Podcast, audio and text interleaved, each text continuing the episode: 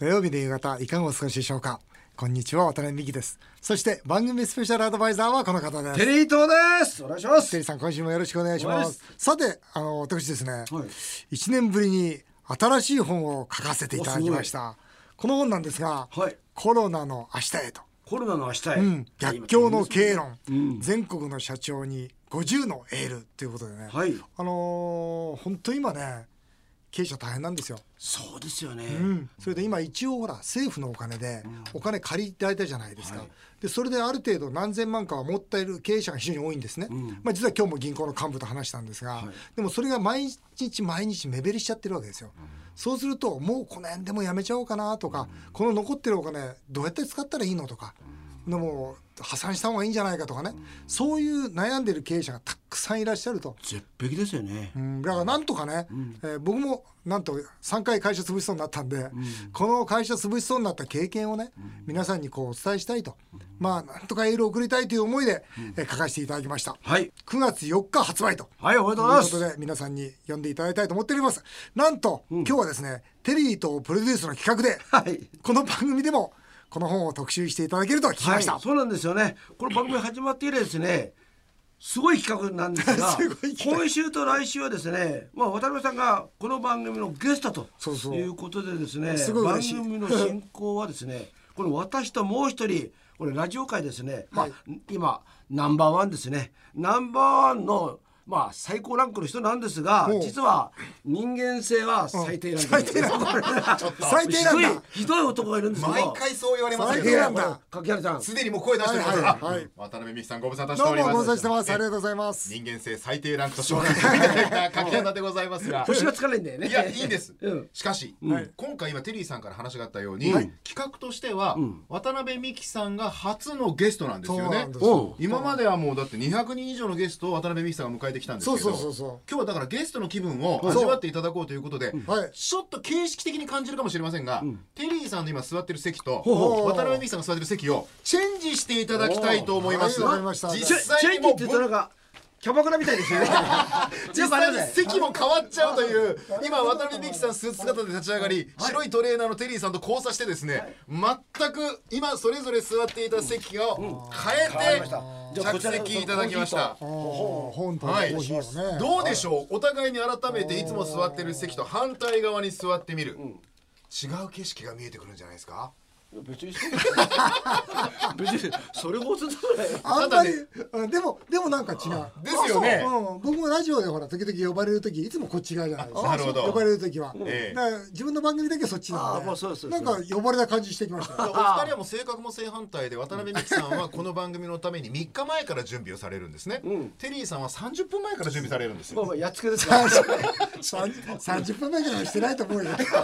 座って雑談してるだけだと思う座ってどう今日今日何に始まるってね。しかもこれテリーとプロデュースってだから丸だけですからねそう僕にそうそう。そうでもテリーさんもしっかり読んでいただいているということで、はいお知らせの後はですね早速渡辺美樹さんのこの新しい本「コロナの明日へ」これは読ませてもらったんです。よこの内容に迫ってまいりたいと思いますんで、ぜひお聞きください。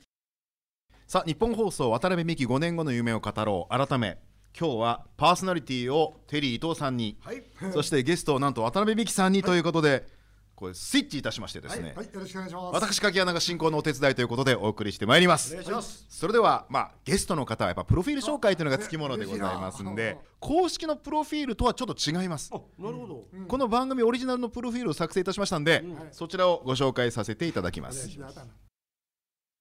今回のゲスト渡辺美樹さん。横浜市出身60歳一代で東証一部上場の1000億円企業ワタミグループを作り上げられました、学生時代に世界一周旅行を経験し、飲食店での起業を決意、なおその旅行中旧ソ連で ルークという名の女性と恋をされました。これは知ってます。実業家としては外食産業にとどまらず農業医療教育環境エネルギーといった既得権の強い分野を独自の経営力で改革。その実績が高く評価され菅官房長官から期待される形で自民党参議院議員を1期6年務められました。国会では財政再建や脱原発といった、まあ、正直政治家が票を意識して手をつけない分野においても積極的に正論発言。しかし反対派から結構なヤジを受け続けました。途中一度だけストレスから歯が痛くなったこともあったそうです。そうなんだ。おそれじゃなかった本当に。あそう。ストレスなかったのに。本当に国会議員になって歯が痛くなってあんまり痛いんで歯医者行ったら歯医者がどこも悪くありません、うん。これはストレスですって明言に言われました、そんなのあるんですか？神経だからね。そして代表取締役会長としてワタミの経営に復帰後は唐揚げの天才や上村牧場というヒット業態を連発しコロナ禍においてもその経営手腕が常にマスコミから注目される存在です。ありがとうございます。プライベートでは結婚記念日に花屋から自動的に花を送り続け奥様から「また花?」と不満の声を受けるも最近むしろそうした一面がラジオリスナーから共感を受けております。これダメだよ。共感受けると突き上がるからね。また花ってことですね。9月4日コロナの明日へ逆境の経営論全国の社長へ50のエールという本を出版されました。改めてご紹介いたしましょう。今週のゲストは実業家政治家愛妻家渡辺美樹さんはい、です、よろしくお願いいたします。愛妻家はどうかな？ここ嬉しいちょっと違うなこれは。ゲスト嬉しいななんかテリーさんもいろいろちゃちゃ入れておりますが、愛妻家には問題ありですか？そうですね。僕もあんまり言えないんですよね。そうですね。同じ立場ですからね。共済家のが合ってるね。うん。共済家ですよね。共済家だよやっぱりこれ二人とも一緒ですね。渡辺美樹さんテリーさんもね。でさあいよいよ本題なんですが、えー私ももちろん読ませていただきました。テリーさんも読んだというこのコロナの明日へ逆境の経営論全国の社長へ50のエールでございますがまずゲストの渡辺美樹さんに、はい。このタイトルに込めた思いを率直に伺いたいと思います。いや僕ねあのこのコロナの話をするときにいつも自分でふっと気がついたら社員に対しても外部に対してもコロナの明日はこうしようよっていつも語ってるんですよ。であ僕はいつもコロナと向き合いながらコロナの明日を語ってるなと思って、ぜひその、まあ、経営者の多くの方にもこのコロナの明日を、まあ、共に考え共に、ね、語りたいなという思いと同時にやっぱり本当に今苦しんでますよ皆さん。本当に外食の方々本当に8割以上がもうやめようと思ってるんじゃないですか、まあ、その中でまあエールを送りたいと。頑張ろうよと、まあ、特に特にね僕はね居酒屋のね経営者に送りたいの。不要不急だと言われて冗談じゃねえと。ね。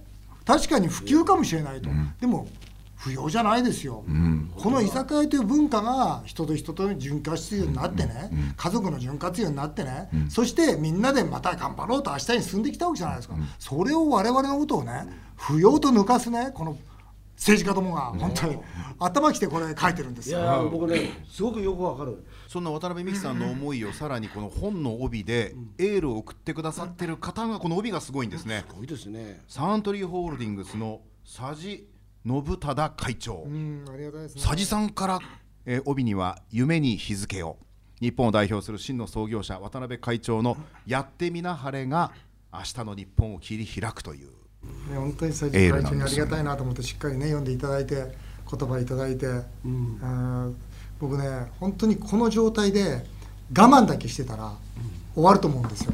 だから誰もがチャレンジしていかないと、はい。その時にこのサントリーの「やってみなはれ」の精神が、そのそれぞれの経営者にしっかりとベースとしてね、考え方があるならば僕は日本をまた開くと思うんですよ、だからまさにこの会長のね佐治会長の「やってみなはれ」これがまた今日本に一番必要なことだなとそう思ってますね。まして渡辺美樹さんはもう若かりし20代の頃にそのサントリーとのも朝からのご縁がありますもそうんなねのワタミはサントリーさんに育ててもらったんですよ、ん。そしてまだ1店舗しかない時に佐治会長にサントリービール日本で一番売りますからと僕約束したんですよ。1店舗目の時に言ってるんですね。本当1店舗目の時約束その時はね多分佐治会長の立ちから言えば元気な若い経営者やなと思ったと思うんですよ、まあそれがサントリーさんのねおかげで売らせていただいて、はい。本当にあの感謝してますね、まさに逆境の中にいる中でこの経営論は全国の社長に50のエールとサブタイトルがついてるんですが非常に本の内容としては構成として分かりやすくなってますね。そうです。読みやすくね、はい。50のエール。5章に分かれていて1章ずつ10のエールが送られてます、それを今週来週にわたってですね渡辺美樹さんに一つずつ解説をしていただこうと。これ1300円でしょ？安すぎますね。これ割ると一個一個でこれ。1エールいくらだこれね。安いエールですよ1万3000円出してんじゃないですか1万3000円。ずいぶんで1万3000円のところを本来。そうほらほら1万3000円。1万3000円をバッテリーしてですね。これが1300円で。そういうふうにしてほしいですよしかも今日はなんとその内容をかいつまんでではありますが無料で皆さんにお届けしようという。いいじゃないですかそれ。買わなくなっちゃうじゃないですか。大丈夫です。それではまず今日は第3章まで伺ってまいりますが第1章のタイトルははい「経営者へのエール。はい。危機の時経営者がしてはいけない10のこと」ということでこれもう一番目にですね、はい。国不況のせいにしてはいけない。しないというふうに書いてありますね。ここれはですね、はい。本当にその経営って起こることを全て前提だと思わなきゃいけないと思うんですよ。今例えばね景気が悪くなってきたなとか円安だなとか円高だなとかでその時に自分の思う方と違う方に行くと、ね、あのコロナさえなければとか、ね、あの円安さえなければとかリーマンさえなければ言うんですよ。みんな言うんですよ。言っても何もならないんですよ。もう起こってることなんですから。起こってることは全部いいことだと思って前提として前に進んでいかなきゃいけないんですよ、だから国確かにね今回国の対応僕は納得してないですよ。してないけれどももうしてしまったことなんだから、だからもうこれを受け入れて前向きにいきましょうと、言い訳言っても現実何も変わらないよと、だこれが第一章の一番に来るわけですよ。なるほど。前提なんだから。はあ。前に行こうよと。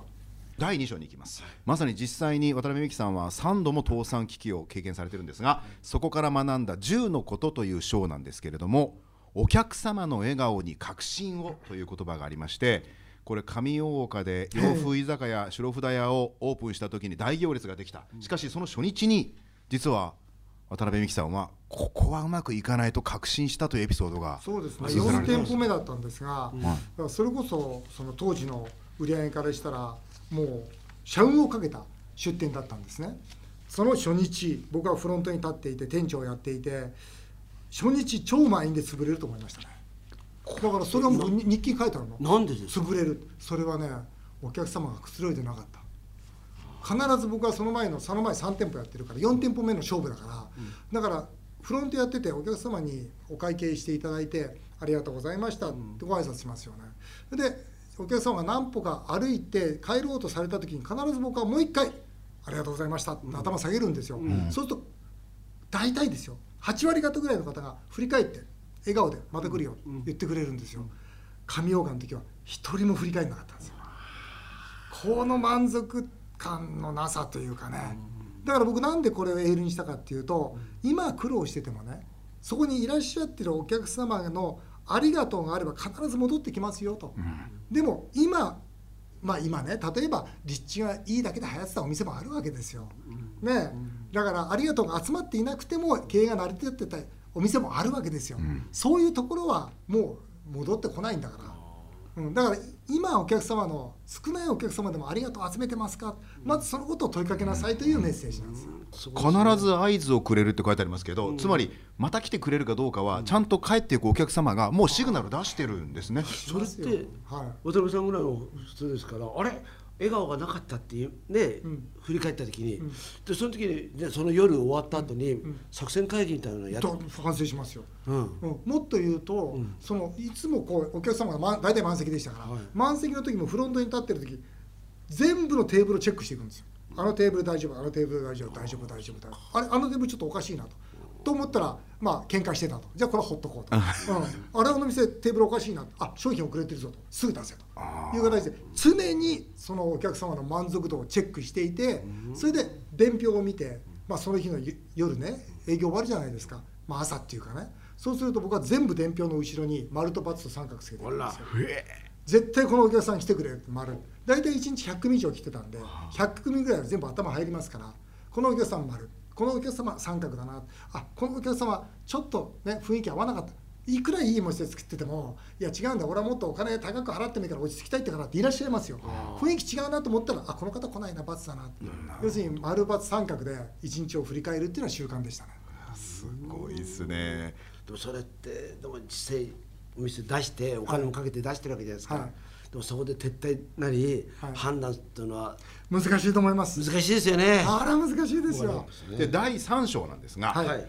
えーポストコロナを生き抜く10の経営要件ということこれ気にでなりますよね。これはですねもう売上70%でも利益を出せる仕組みを作るという言葉がここに出てくるんですがさあ渡辺美樹さんここれは今おそらく外食産業でいうとどうだろう損益分岐点は90超えてるんじゃないかな、おそらくどのお店も10%売り上げ落ちたら大体赤字になるぐらいの平均だと思います、でそれを70%でも黒字になる。なんでかっていうと僕はコロナが終わってワクチンがこううまく出来上がったとしても7割しか戻ってこないと思ってるんです、でそうするとじゃあ例えば三年後になっても7割。うん。下手するとその後日本は財政破綻しますから、もう一段落ちます だからその後に財政破綻？財政破綻ってさらっとおっしゃいましたね。財政破綻しますでしょ。うね。だからそうするとコロナ終わったさあねさあここから行くぞと思ってる時に今度財政破綻。だから7割でもちょっと甘いかなと思ってますね。ただ7割以下はなかなか組み立てられないですね。これは外食産業の場合にはフードレイバーそしてえーレンタルコストつまり不動産費、この3つが主要な数字なんですが、フードを抑えるっつっても抑えたら今度値打ちなくなっちゃいますから、そうですよね。これもさ一番大事なところですよね。で人件費を抑えるって言ったらこのサービスがなくなっちゃいますし、であとはその家賃をどのぐらい負けてもらえるのかということで、まあ、家賃交渉はこれは絶対やってほしいと思ってるんですが、そうすると商品を絞り込む絞り込むことによって生産性上げる絞り込むことによって仕入れ力を上げていく。じゃあどこに絞り込むのかとかね、要するに本当に今はこの経営を経営力が問われるところだと思いますね。これはっきり渡辺美樹さんがということはそのために簡単に言うとどういうことかというと、今を捨てるって書いてあるんですよね。そうですね。今やってることの通りでは70%にはならないそうなんです現状のお店をどういじったって70にはならないんですよ、そしたらゼロから作り上げていかないと、今までやってきていやうちの店30年これでやってきたんだ。ダメなんですよ、何十年やってる方が生き残るためには全部捨てるんですよ、だからそれほど今回コロナって大きな転換だと思いますよ。要するにもう今までの延長線上にはもうないんだと。いうことをやっぱ本当覚悟しないと。覚悟する時って本当に腹の下に力入れてぐっと戦う体制取らないと。だから全員が今戦闘態勢取らなきゃいけないんですよ。それこそ渡辺美樹さんは、まあ、バブルの崩壊の時期も経験し、はい。震災を経て、はい。リーマンショックもありましたよね、はいでもそういった時期と比べてもコロナは全然椅子です。椅子。もう今までの日本の経済危機なんか比較にならないですよ、まあ、実際 GDP のね現においてもリーマンのねもうはるか下行ってるのはこれは当たり前ですし今回の場合には問題はですね大震災起きたでしょ。あとは復活するだけなんですよ、ね、リーマンだって経済的なものだから必ず経済統計から言えば復活していくんですよ。今回の時は何が問題か。いつどうなるかわからないってことですよ。先が見えないってことですか？そう先が見えないってことですよ、それと同時にこのこれが続いてる間とてつもない経済ダメージを与えてるってことなんですよ、だから戻ったとしても今度は可処分所得にお金回っていかないんですよ。だから今の中国のモールなんかそうですから中国落ち着いたねって言ってモールお客さん戻ってこないんですよ。なぜならばコロナの期間給与減ってますから。はだからそういう面から言えば今回のコロナ危機っていうのは一室の一室の一室なんです。だから経営者も今までのやり方では超えられないんです。いだから本当に新しい時代が来てしまったんだというある意味。そうですね。それに対応するためにコロナの明日へという、そうこのタイトルなんですけれどもこれとりあえず今週ははい第5章まであるうちの3章までということでうん。寸止めですが、はい来週に 聞かないわけにいかないですよ。もう来週ちなみにおいくらですか？1300円なんですよ 1300円なんです一万三千じゃないか。怪しい通販みたいになってるしかも来週今週となんとこれの内容かいつまんでではありますが無料でお届けするというこんないいこと言ってんのに、なんで奥さんに対してはダメなんですかね。これが俺よくわかんないんだよな。なるほど。どういうことよこれ。さすが最後にゲストをいじめますね 今週来週のパーソナリティテリー伊藤さんですが、はい今週と来週はテリーと5年後の夢を語ろうという仮のタイトルで渡辺美樹さんの方がゲストでお送りしておりますので、また来週もよろしくおはい、願いします、よろしくお願いいたします。さあ、続いてはメールを紹介させていただきます。はい。文京区の岩崎さんです。俳優のブラッド・ピットが既婚者のドイツ人モデルと熱愛中だと報じられています。そうなんですよ。へえ。ドイツ人モデルは27歳。へえ。え、ブラッド・ピットっていくつ？50 50いくつうんそうですねじゃあその旦那が68、めちゃくちゃな世界だなモデルは夫は全く知ってしていないとコメントをしてます渡辺さんとテレビさんの奥様は毎日浮気をした場合、お二人はどのような公式コメントをコメントを出されますか？ですごいね。なんでこの人さ、おな全く嫉妬しないとか言っちゃうんだろかっこいいんですよこの夫っていうのも。う68歳？うんそうそう。あのアアーティストみたいな感じで。僕も写真でしか見てないんですけども。で結構かっこいいからなんかちょっとほらもう年もちょっと離れてるんで意外と自由にさしてんじゃないですか？あのこのご主人。でも熱愛中だよ。いいんじゃないですか？デリーさんじゃあ奥様がそうしたらどうします？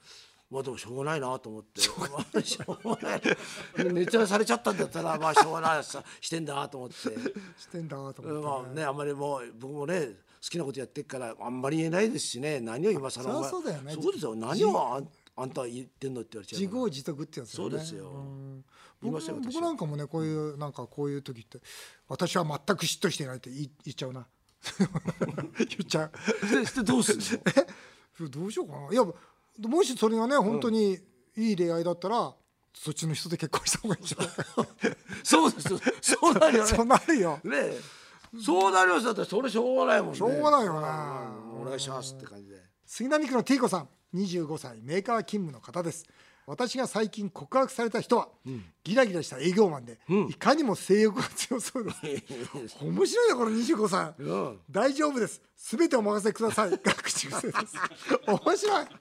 どうでしょう？性欲が顔に前面に出ている男性はやはり浮気するでしょうか？ということ偉いですねこの男は。で偉い。昭和男ですよね。すごい。え？ギラギラした営業マンって。大丈夫最近ほらさっぱりしてる営業マン営業マンが多いんだから。ああそうだねいやいいですね。なんかもう絶対胸毛入ってますよね。大丈夫です。すべてお任せください。いいこれいい言葉ですよね。素晴らしい。これキャッチこれこういうのがあれですよね。名刺に書いててほしいですね。あそうそうそうそう。いいよね。すべてお任せください。うん。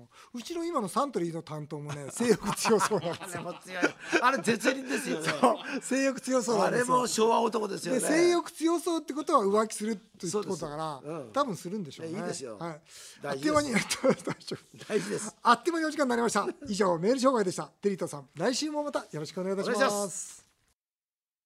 日本放送渡辺美希5年後の夢を語ろう。この番組ではリスナーの皆さんのメールをお待ちしております。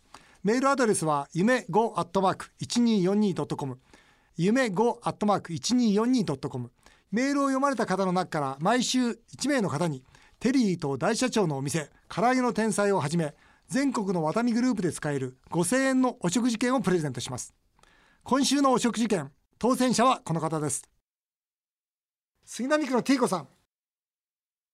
おめでとうございます。お送りしてきました日本放送渡辺美希5年後の夢を語ろう。また来週のこのお時間にお会いしましょう。お相手は渡辺美希でした。あなたの夢が叶いますように。